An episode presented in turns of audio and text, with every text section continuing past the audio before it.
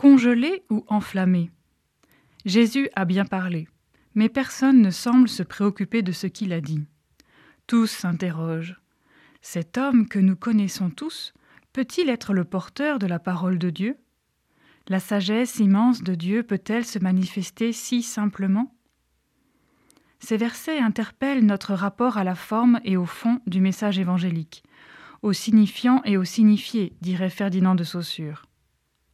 Le fond du message est le plus important, mais parfois la forme nous empêche d'arriver au fond. Je me souviendrai toujours d'une vigile pascale où j'étais transi de froid.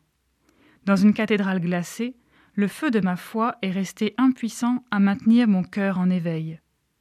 Entre deux chants, je pensais Oui, Seigneur, je crois que tu es mort et ressuscité pour nous, mais faites que ça se termine vite.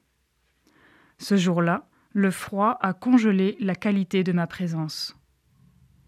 Bien sûr, nous sommes tous très heureux d'une belle messe, si tant est qu'il soit possible d'en donner une définition.